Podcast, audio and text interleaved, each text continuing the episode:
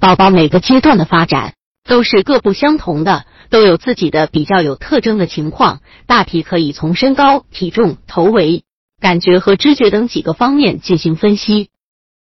爸爸妈妈也可以通过这篇文章来简单看看宝宝的发育是不是正常。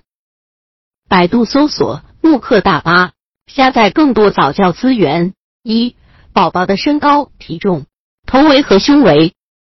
宝宝在四到六个月的时候，体重大概每个月会增加六百克左右，过多或者过少都不太好。但是身高、体重。头围和胸围都会存在较大的个体差异，所以只有少许的差异是不需要太担心的。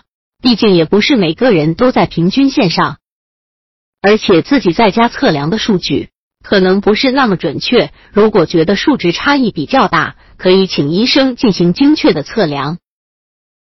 二、感觉和知觉，视觉上，宝宝已经可以把看到的东西和这件东西的实际意义联系起来了。他就会知道这个东西可以解决自己饿肚子的问题。随着宝宝观察力的增强，可以注意到周围环境的小变化，所以爸爸妈妈可以尝试变化室内的物品来激发宝宝的兴趣。听觉上，宝宝已经能记住音乐了，而且身体会随着音乐不停晃动。在味觉和嗅觉上。一般六个月的宝宝都增加了辅食，为了保护还在发育中的味觉和嗅觉，要注意辅食的清淡。